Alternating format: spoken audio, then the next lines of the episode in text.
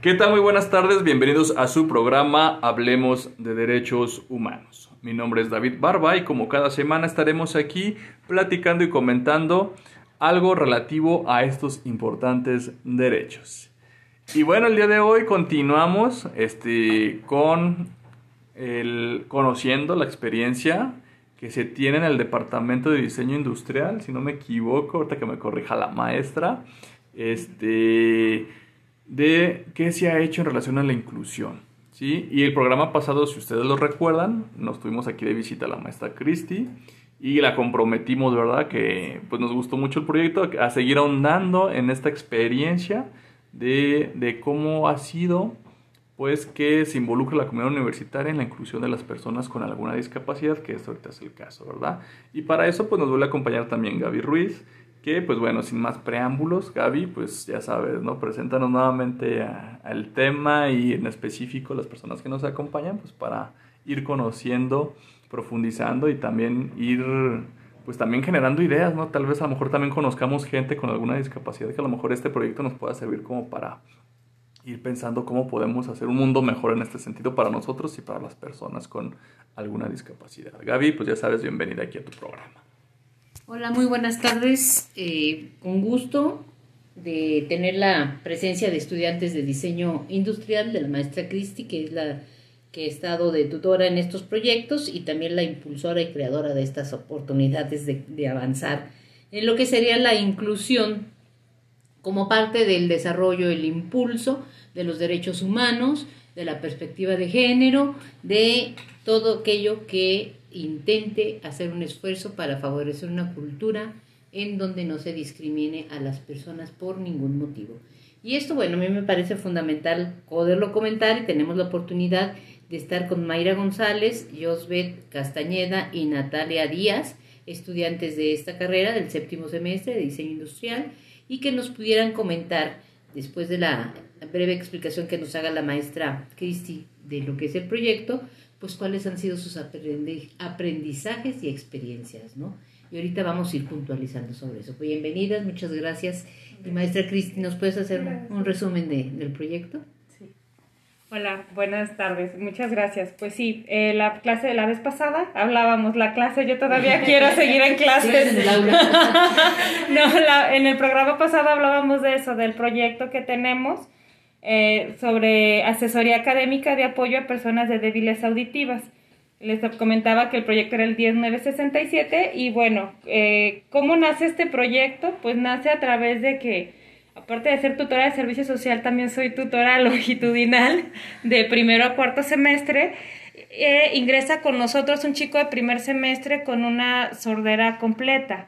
Entonces, a partir de ahí nos dimos a la tarea de, de revisar con todas estas cuestiones de la pandemia, revisar en qué podíamos apoyar para que no tener una barrera de conocimiento para él. Esta la barrera de comunicación tan grande que tuvimos con pandemia y que a la hora de que empezamos a, regresar de manera paulatina, pues también se, seguía viendo esa barrera, ¿no? Entonces, afortunadamente, eh, con este proyecto, pues las chicas de, diseño se, se, unieron, trabajaron y ahorita les van a platicar un poquito de esta experiencia, de cómo desarrollar ese material para poder eh, no nada más este, comunicar, sino también eh, apoyar en el aprendizaje de todas las personas. Maestra, una pregunta antes de pasar con, con las alumnas. Este, en lo personal, ¿usted estos temas le han interesado siempre? ¿Fue, fue ocasional, verdad? ¿O tengo que, tengo que desarrollar un proyecto para cumplir mis horas de tutora? ¿no? ¿Cómo, ¿Cómo se da este asunto? Se lo comento porque en mi experiencia en estos temas, pues no es fácil, casi siempre pues vámonos detendidos, si me explico? O sea, es, hacemos lo mismo y nunca nos preocupamos por lo que es diferente, ¿verdad? Y, y, eh, a veces cuesta trabajo salir de esa como inercia que tenemos como sociedad de, seguir haciendo las cosas como siempre las hacemos, ¿verdad? Eh, me llama la atención, por eso le pregunto, ¿cómo surge esta, esta inquietud de decir, vamos a, a este tema? Sí, mira, pues la inquietud nace por eso, porque a la hora de que yo hago las entrevistas de primer semestre con los chicos, pues me, surgió la duda de por qué no me contestaba en el teléfono, realmente les hablo por teléfono o, o, este, trato de comunicarme, y escribí y cuando me contesta me dice, soy sordo, eh, no puedo contestar llamadas. Entonces, de verdad que a mí me sorprendió y, y, después se comunica su mamá conmigo y me, y me comenta, sí, mire, hay esta situación. Entonces, la verdad yo creo que es una cuestión, pues sí podríamos decirlo personal, una cuestión de manera empática, de decir, híjole, si yo estuviera en esa situación, ¿yo qué haría? ¿No? Es bien fácil, como tú bien comentas, pues bueno, pues es uno, tengo, tengo 49, no me voy a detener por uno, pero a veces ese uno hace la diferencia.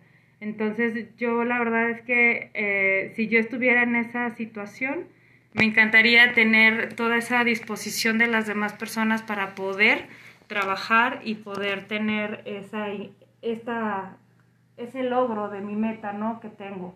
Entonces, más que nada es eso. La verdad, este, desde, desde donde estamos, yo creo que cualquiera podemos eh, siempre dar eh, o hacer la diferencia, ¿no?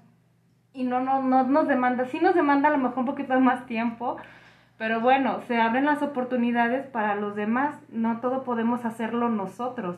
En este caso yo coordino el servicio social, se abre este proyecto, eh, se convoca y tuvimos una gran respuesta porque no nada más son ellas que, que están aquí, sino que tengo otros, otro equipo de estudiantes que trabaja y desarrolla material didáctico para apoyar a los maestros.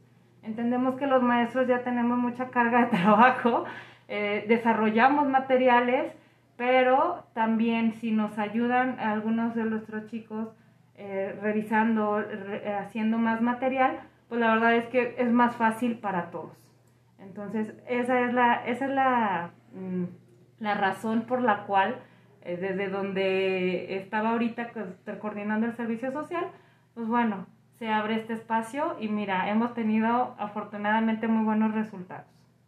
Ok, pues muchas gracias y, bueno, nuevamente extender felicitaciones y admiración porque pues sí, cualquier otro maestro hubiera dicho, pues bueno, él como puedas, ¿verdad? Yo, mis ocupaciones son otras, ¿no? Y, y, qué bueno que haya personas que hagan la diferencia, que hagan el cambio y que con su ejemplo pues también los alumnos vayan dando cuenta y las alumnas también de, de que sí se puede, ¿no? Que simplemente a veces es nomás cambiar el chip de, de cómo pensar y abordar los problemas. Y bueno, Gaby, pues preséntanos a, a, las, a las estudiantes este, de este tema. Bueno, pues aquí ya estamos con Mayra, con Joseph, con Natalia, para ver eh, su experiencia, ¿no? Yo pienso que es muy interesante todo lo que en materia de su profesión aprendieron, pero un poquito más allá de su experiencia personal, ¿no? ¿Qué les hizo reflexionar?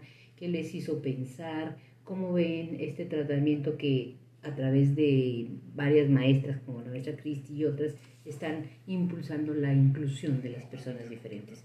¿Quién quiere empezar?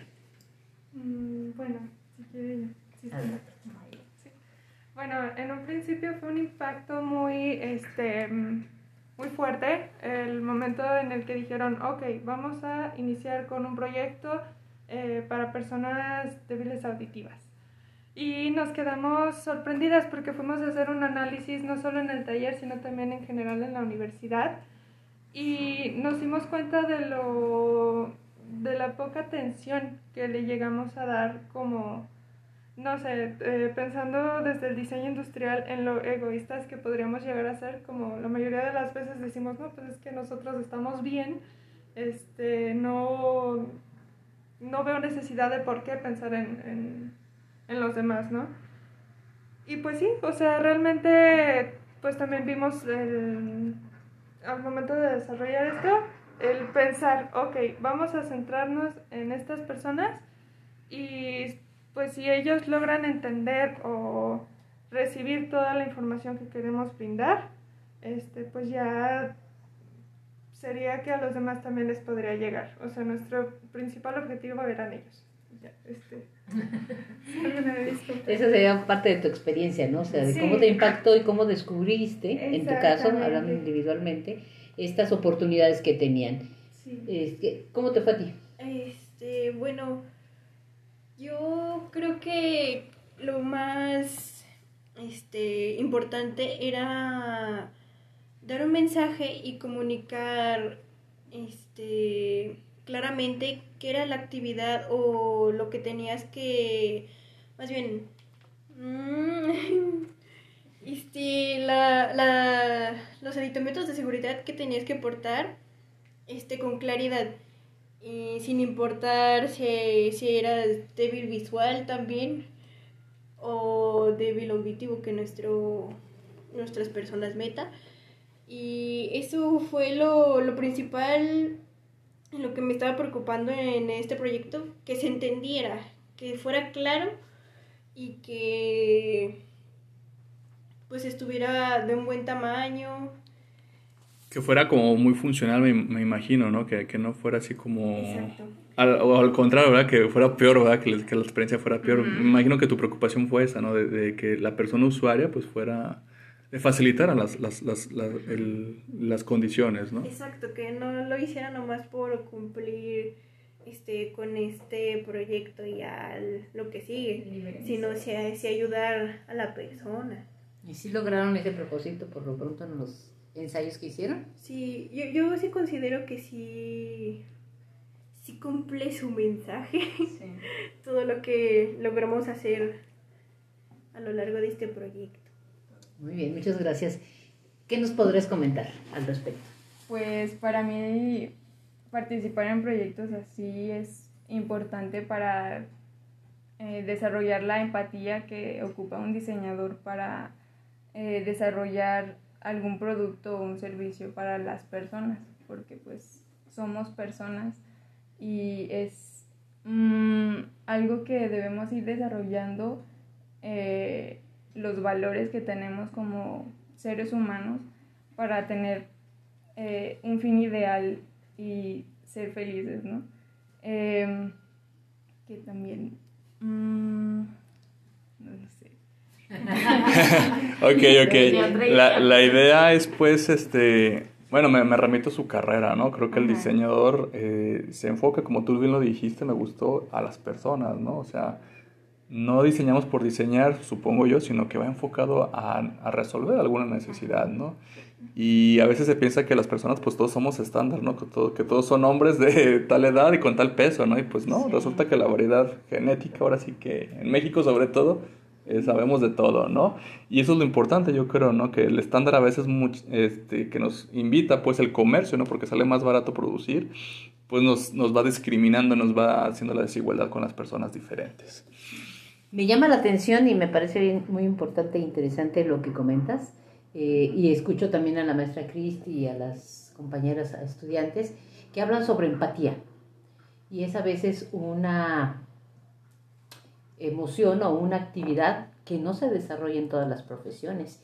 Y el hecho que ustedes le estén mencionando, ¿qué otras cosas de aprendizaje estuvieron en este sentido? Más allá de su profesión, sino como una forma de un principio de vida, un principio ético que les va a facilitar o les va a ayudar a ver no solamente su carrera ni su desempeño laboral, sino su forma de relacionarse entre otras personas con o sin, o bueno, yo digo que todo el mundo tenemos una cierta discapacidad. Algunas son visibles, algunas otras no se ven, pero de que existen, existen, ¿verdad? Entonces, ¿cómo ven ustedes qué otro elemento podrían agregar, aparte de la empatía, que hayan tenido que utilizar este recurso para poder hacer su diseño o su trabajo? U otro aprendizaje que tengan en la experiencia personal. Tal vez el respeto de la persona como individuo que él también tiene derecho de poder desarrollarse a su manera en el entorno pues en el que le tocó estar y que a pesar de que es por, por así decirlo minoría tiene que ir contra la corriente o uh -huh. adaptarse Ay, se me hace, se me hace muy, muy duro porque tengo, tengo un, un, pariente con discapacidad no auditiva, pero sí, sí mental o algo así. Y sí veo cómo batalla y cómo es muy difícil Vivir. este vivir. Y luego también los que, pues sí, cumplen como sus cuidadores, cómo tenemos que adaptar ciertas cosas para que puede estar bien en el entorno, en su casa, en su propia casa también. Y pues sí, disfrutar. Yo creo que eso es lo interesante, ¿no? Que a lo mejor, no sé ustedes qué tan familiarizados están con el tema, si alguien me puede comentar si esto fue algo nuevo. Eh, me supongo que fue todo un proceso, una metodología maestra que como se llevó esta, esta situación de, de, de, este proyecto. Alguien de ustedes, chicas, que me pudiera decir qué fue lo que más les gustó de este proceso, qué aprendieron de nuevo, les dejó algo, digamos, para un futuro decir, ah, me gustó esto, por aquí me voy a dedicar o le voy a, este, me incentivó pues a pensar en este, en este sentido algo que pudieran decir, esto me cambió, por así decirlo, mi vida profesional en, en, este, en este proyecto, en este, en este sentido, pues.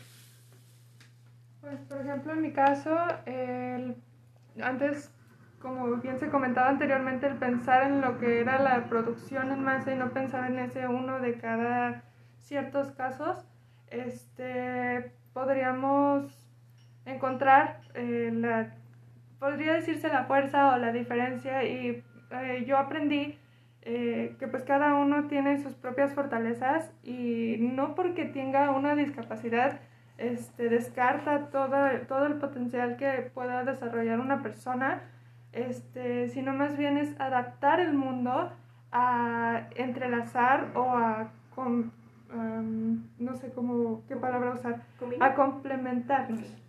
Eh, o sea, que lo que podamos mm, desarrollarnos todos unidos, ajá, este, pensando en estas nuevas estrategias, ¿no? De nueva este, inclusión. a las personas, porque también nos estamos incluyendo de alguna manera en su vida. Entonces, sí, eso fue lo que a mí me dejó el, el proyecto. ¿Algo que te haya gustado a ti en específico de este proyecto? Pues me gustó que me incentivó a, tener ese piquetito de... Y eh, unos dirán por el mal camino de complicarse la vida, diseñando para personas que tienen más, em, mm, pues sí, particularidades.